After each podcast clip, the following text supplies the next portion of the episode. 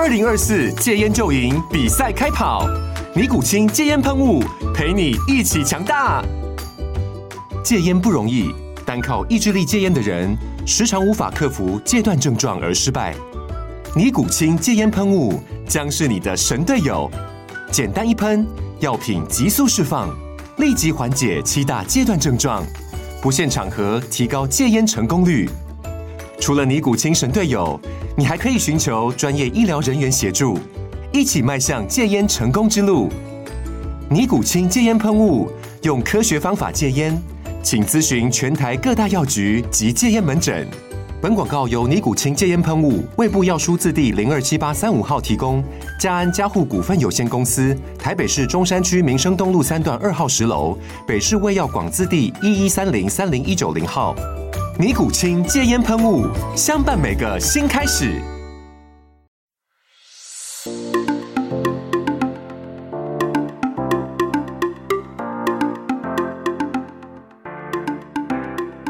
Hello，欢迎收听，不管今晚磕什么，就都给我来一点。我是乔我登是，Ivy，还好吗？我跟你讲，我现呃还好，在清嗓子。不过因为还是会有一点想要咳嗽啊，因为哦我这次我我我二确之后的症状好像没有第一次那么严重，但是还是会隐隐的想要咳嗽。哎、我真的很好奇耶，就是你第二次确诊的感觉是什么？哎、我这是第二次二二确，我没有任何发烧，也没有任何不舒服，但是我很明显的感觉到我体内有隐隐的确诊的因子在，就是我我体内就告诉我说你确诊了，你确诊了，你确诊了，真的吗？真的是这样吗？所以你没有真的真的症状，没有症状，没有就咳嗽，咳嗽，单纯咳嗽。然后你就觉得你可能确诊了，所以你就去筛看看这样子。对，然后因为那时候我我胃的不舒服啦，所以我有先去看医生啦。嗯，然后我当下也没有去去做快筛，我是隔天早上的时候发现，哎，好像可以塞一下，然后就噔噔噔噔，就就两条线了。天哪，我我一直在想说，这种东西是不是真的是几率问题？你知道，我之前就是很不舒服的时候，我怎么塞都没有两条线啊。但是现在这种不能不能讲这种话。哎，反正我只是想表达，就是觉得很神奇，就是因为你你就说可能症状也没有很明显，但是你就心里有一股声音告诉你，嗯，没错，我这是很深刻的体会到这件事情。那我们现在需要隔离吗？现在不用隔离啊，因为那时候哦，我我我上一集有跟你说嘛，因为那时候我确诊的时候，我我自己很悠哉的去吃早餐，然后我想说，哇靠，那我今天应该可以请假在家，或者是可以不用去去公司。然后我就跟草莓说，哎，草莓，我我我就先跟草，我就抛我那个确诊的那个那个快筛条，我就给草莓看，然后我再打电话给草莓说，哎，草莓，那我确诊了，那我今天还要进公司吗？然后因为那时候我已经预想说，草莓跟我说，那就好好在家休息就好了。结果草莓跟我说，哎，那你口罩戴好就可以进公司，所以现在就是是完全都不用，就没有在不用隔离家，不用。真的假对对对的？对我还是照常进公司上班啊。那我你听你这样讲，我真的觉得口罩真的要戴好诶，因为真的很容易传染。对，然后你知道吗？我我确诊的当天，我进公司上班，然后我我呃身边的同事，因为我比较早到，然后身边同事就一一陆陆续续进公司，然后来的时候我，我我就直接讲，我就直接讲说我确诊了，嗯，然后麻烦，因为我自己会戴好口罩，然后麻烦你们也也稍微戴一下口罩，但是没有人地插小外。为什么 大家都不怕？就是上午上上午他们还是有戴口罩，但下午的时候他们发现我自己本身有戴口罩，他们就可以不用戴了。哇，那我觉得就是大家现在就是真的比较卸下心防了。因为就想说可能是感冒了吧，一般感冒了啦，对啊，对啊，很多人都这样子讲，但是我觉得还是要小心啊而。且该打的那个第第一季、第二季、第三季都大家都开始都打了啊。对啊，可是就是怕会有一些变异啊之类的。是啊，嗯好了，我们可以迈入主题了。，OK，好哦。我们这集要聊的叫做身教言教啊，你知道吗？因为常常不是很多教育的书籍或者是教育达人都会说，呃，父母的身教言教都会影响到小孩子的未来。对啊，就是你怎么教他，你自己表现出来的言行举止，都会影响到小朋友未来的，不论是个性、品性等等的。嗯，可是我觉得其实是这样说没错，但是小朋友天生的个性应该也是会影响。就是你的你的意思是说，小朋友天生个性，呃，就是那个样子，他会因为呃，因应爸爸妈妈带给他不同的性格或之类的，去改变他自己原先有的个性吗？不是哦我，这句话讲的好奇怪哦。不是，我想要表达的是，呃，同样的爸爸妈妈的教养模式，然后呃因为小朋友天生气质、个性不同，所以其实可能带来的效果也会不一样。因为像我对于我家小朋友，我自己好，我我我个人自己坦诚，我是比较没有耐性的那种，嗯所以小朋友只要一做错事情或之类的，我可能就会比较，我没有到怒骂啦，但是我的口气会不耐烦，或者是我会直接用指使的方式说，你现在就该怎么做。OK，呃，应该是说家里会常说一二三的人，那个人那个人是我，嗯，所以我有时候会想说，那这样子会不会仔仔长大之后，他也会遗传到我这样子的个性，变得对所有事情都会呃变得比较不耐烦，或者是不会去思考呃是否该怎么做，而就直接用比较负面的情绪去去判断这些事情。我有时候会会会会这么想。其实我觉得多多少少会影响诶、但是你知道那个这件事情就很像之前很多人在讨论的，就是呃原生家庭这件事情，就是比方说你可能觉得你比较没有耐心，那你没有耐心的点是来自于你原本脾气就这样，还是说你可能原生家庭你的父母亲其中一方是这样子的性格，然后其实我觉得连带的都会影响自己。而且那时候，呃，就像你就像你刚刚说的，原生家庭会影响到后后面小孩子自己未来的发展，不论是个性啊、性格或者是一些处事。但是这个部分我不确定，我现在对小朋友的教育方式是不是会影响到仔仔自己未来的人格特质发展？但是我有时候会想说，想说什么？没关系，这段我都可以卡掉。OK，好，没关系突。然卡住了，呃，想说，嗯，因为我正在思考要怎么帮你去解释这段话，但是我自己觉得，好，我先说我我自己的观察。有人说小朋友的脾气，其实在妈妈怀孕的时候就已经决定了，那他可能会特别像爸爸或妈妈的某一方，但是也有可能是一个综合体。那我常常会觉得，我自己观察小朋友，他就是可能会是，如果他是综合体的话，他就是他自己一个独立的性格，但是他一定有某些特质是比较像爸爸或妈妈。倾向爸爸或妈妈。，对，没错，因为像可能像比方说，好，我以我家举例好了，我家弟弟他脾气比较不好，但是其实坦白说，我跟我先生的脾气都不是很好，但是我们的点都是在不同的地方，所以我就会去观察说，哦，他的点是在哪一边，可能是比较像谁这样子。因为一样脾气不好的两个人，他我可是我们处相处起来没有什么太大问题，是因为我们执着的点都不同。所以我觉得小朋友其实也可以去观察一些细节，他可能是会比较像谁，或者是说，呃，我家弟弟脾气不好，但是他跟我对应的时候，反而是不会说常常硬碰硬的原因是什么？就是可能我知道他的点，然后我就会去避开，就会就比较不会跟他有一些呃冲突之类的，所以他跟可能跟我先生就会比较常常有一些可能对立的情况发生，但是我觉得那就是取决于你有没有去观察你的小朋友。嗯嗯，对嗯，没错没错。对而且就像你说的，因为你自己已经知道你自己本身的人格特质，就是你自己知道自己的本的状况在哪里了，所以你会知道该怎么去避免。然后一样的东西，如果让小朋友也是遗传到你们一样的个性的话，那你就能就像你说的，该怎么去克制或该怎么去抑制小朋友不要走你们以前走过的路啦。对啊，但是呃，有时候我觉得有些东西是比较难预防，像我自己观察，就是呃，我先撇开小孩不说，我就是想说，像以我自己本身，我就会可能小时候就觉得，哦，我可能不想像呃我的原生家庭，可能不想像我妈妈那样或我爸爸那样，可是我不知道你有没有观察到一个现象，就是通常你越不想往那边走，你就会越来越像那个模式，就是像比方有有对不对？有对不对？所以我觉得呢，小朋友其实有时候也会这样，就是你越希望他成为一个怎么样子的人，但是如果假设你今天给他的东西，他不照着你的方向走，你会不会觉得，嗯，就是比较容易觉得很沮丧，还是什么？会觉得会不会觉得自己做的不够多，还是什么？可是其实我觉得这些都不是出在父母身上，而是小朋友自己本身的一些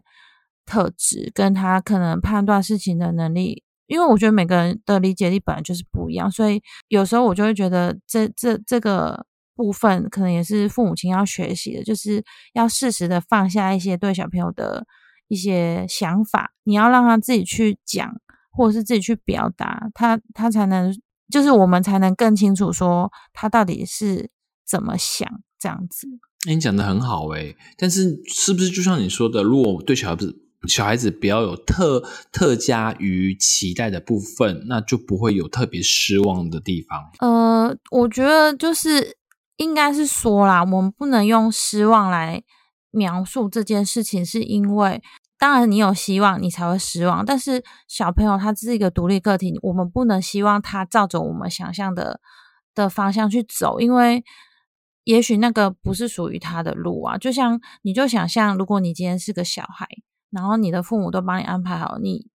我是觉得不是每个人都会想要照父母亲的安排去走他接下来的路，因为他可能自己有其他的想法。对，所以没有我我是因为就是从小我就是有时候呃，应该说我老大的时候，我就是自己其实有一个对小朋友的期许，然后我就会觉得说。我希望他怎么样，其实我都是为他好。可是我有时候反过来就是思考他给我的一些回应，然后我就会发现说，其实也许我觉得为他好，也不见得是为他好。那我就会比较想要知道他是怎么想，然后尊重他的决定跟支持他的做法。因为我就觉得，如果今天我是小孩，我觉得我这样是比较开心的。然后我觉得我也可以更了解他，然后可能是因为。小朋友的个性跟我也蛮像的，我觉得有时候我很坚持，他也会很坚持，那这样得到一个不好的结果，我就觉得这样很不好。嗯嗯，。对，可是这但是个，嗯，你说，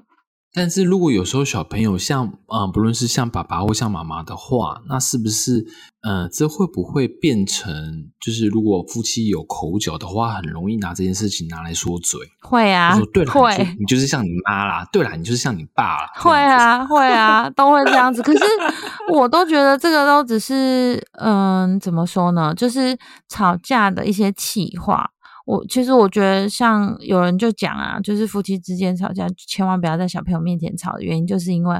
很容易拿来讲说谁谁谁怎样，都是因为你。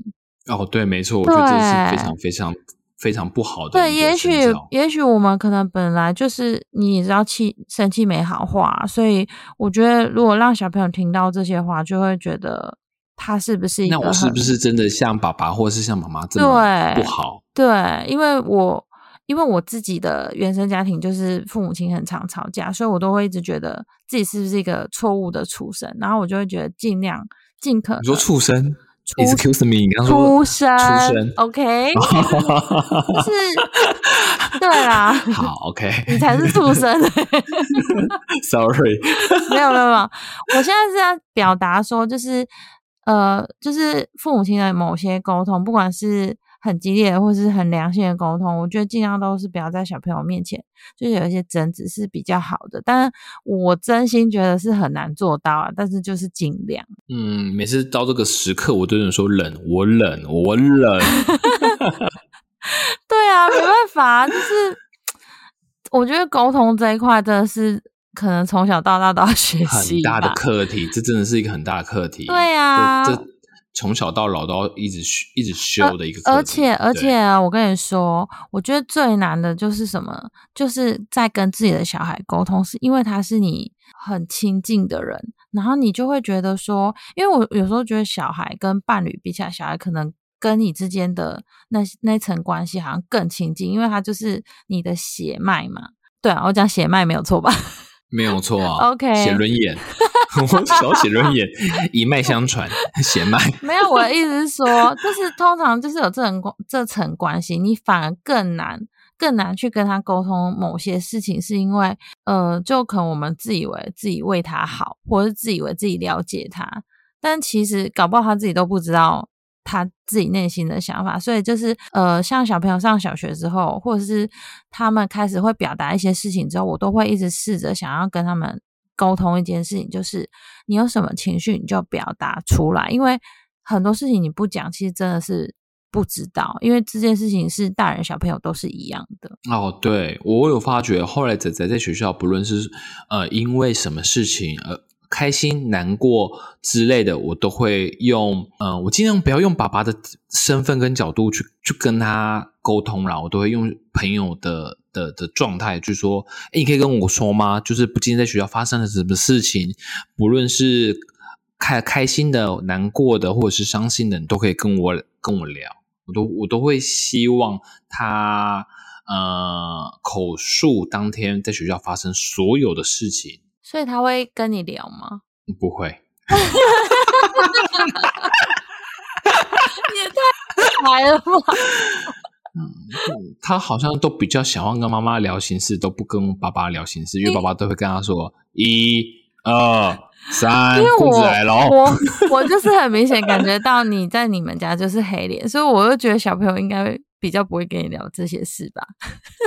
对，但是我后来就真的有发觉到，我好像要要要跟他当朋友，要跟他聊心聊一下那个 man talk 之类的，但是后来发觉。没办法哎，没有没有没有，我觉得是因为他现在还小，这么小的，呃，应该说以他现在的年纪，我觉得跟妈妈比较亲是正常的啊。但是可能越来越大，其实男孩子某些时刻是蛮需要爸爸。我就是不管是男生女生啊，我觉得爸爸在小朋友的心目中存在的必要性很重，就是他会影响他某些决策。像我之前就常常看一些文章，他就讲说，呃，小女生。爸爸对一个小对女儿的重要性是会影响他以后看男生的眼光，所以我觉得其实爸爸是一个很重要的角色，只是说你要在什么时间点切入进去这样子。没错，对。哎，那你知道吗？如果呃个性啊、性格或人人那个人格特质这些，你就像你说的嘛，在肚子里面可能就已经注定好了。对，那像强迫症，哎，强迫症它是一个症状吗？它其实算是个性，就是他的，嗯，应该是说他可能比较固执。然后我觉得某些强迫症是指他可能有一些行为模式，可能是他的习惯。我觉得对习惯也是会影响。像我一直觉得，像父母亲的一些，你说言教身教那些，其实有一些。情况下是习惯慢慢累积起来的，那个对我而言就是所谓的身教部分，就是你常常跟他讲，你常常做给他看，或是你要求他做某些事情是因为什么，让他理解，他习惯性做那些动作之后，他就会觉得我就是应该要这样。那个也不能算是强迫症，那我觉得对我而言，那个就是一个习惯。那我问你啊，我现在举例，因为像我妈，我我我我很确定我妈有强迫症，就是我妈如果在关门的时候啊，她都会故意推那个门把，她觉得没关好，就是对她，而且她推门把会会说一二三，OK 有关好，她会自己每次都这样讲，对，或者是她在关门，然后关呃柜子啊之类的，她都会再压三次。之类的啦，maybe 这样子，但是这样子我看我看久之后，我自己也会哦，嗯，我自己也会。然后我最近有发现，仔仔好像也会耶。啊，那就是一个 习惯吗？这是被影响啊？这这是遗遗遗传吗？还是影响？我觉得是影响哎，这种东西会遗传也太奇怪了吧。哎，但是，但是，但是我真的是强迫症吧？对，强迫症吧？我觉得那个是有一点 个性使然，可能个性本身就是会有一点比较固执一点，然后又加上可能你们就是长期看你妈妈都是那个行为，然后你们就觉得哦，慢慢合理化、合理化，然后就变成你们自己的这个行为，有时候是不自觉。对，对啊，对，就是就是进家门，我们脱那个鞋子，鞋子一定要摆正。嗯。对，就是一个习惯。这这也算嗯这也算强迫症，对。算，然后现在现在仔仔仔自己进家门，他鞋子一定要摆正，不然他会生气。对，他在说：“真的假嗯，我生气了哦。哇，那你们真的是真的是一家人。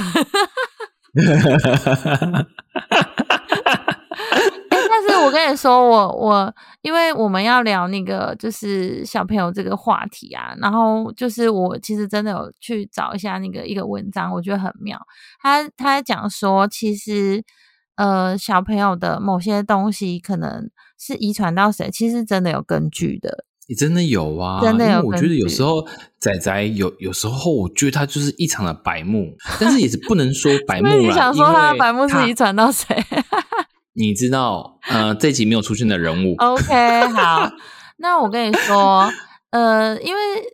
如果白目应该是比较偏个性吧，但我看我看那个报道，它上面写说，就是通常男孩子啊会遗传妈妈的智商，大概有五六成左右。你说小孩子会遗传到妈妈的智商，男孩子。男孩子哦，对，很遗传？到妈妈的智商五六成，等于是一半嘞，超但。是但是也是有一些那是先天的啦，就是有一些小朋友可能先天反应比较好，那可能是因为妈妈的关系啊。突然就啊 没有没有没有啊，仔仔的反应好像没有特别，跟同龄同龄来讲，他好像反应没有特别的好。那就是妈妈的关系。哦，天哪！我自己录到好好沮丧。OK，没事，你老婆应该不会听吧？没有没有，我就说 OK 这集讲坏话的会讲坏话的人都不在这里。好，可是我再再讲一个，你是不是也会很沮丧啊？我我该讲吗？好，你说，反正你都你都开了这个头了，不是，你知道你知道身高是谁影响比较大吗该不会又是妈妈吧？？No，没有吧？是爸爸？哎，没有啊，是我记得是爸爸妈妈加起来，然后再除以多少的，对不对？呃，应该是说，其实我觉得这个，我觉得我觉得这个有疑虑欸，因为我之前听说身高是遗传妈妈比较多，可是这篇报道里面居然是写父亲的影响大于母亲，哎，哦，对那就，但是我觉得但是我觉得他其实呃不一定是指爸爸啦，有可能是父亲那边的基因，因为像啊，基因基因，对对对，因为像我先生他他的他的父母其实不高，但是因为他像他阿公啊就也蛮高的，所以我觉得是就隔代这样子。对对对，南方南方那边的基因这样子。然后性格的部分也是 父亲大于母亲，所以白木会不会是像你呀、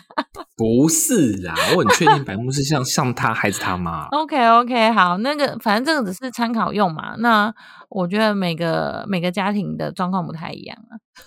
嗯嗯，而且你知道吗？在哦，我我刚说的白木，嗯我刚说的白木指的是比较类似于打小报告，OK，呃，讲讲白来说，就比较类似像正义魔人那种。哦，可是我觉得这个这个应该也是个性使然会影响啊，因为我之前有听你大概描述过，我觉得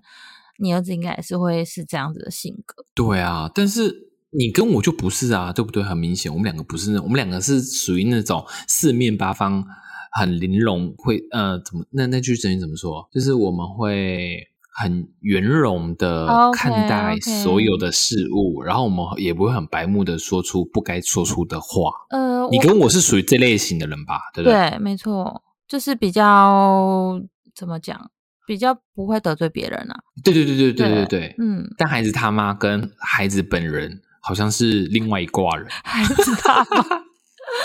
没有啊？我觉得你知道吗？那时候。哎、你们第一次来我家的时候，我我我不知道有没有跟你讲过那个故事，什么？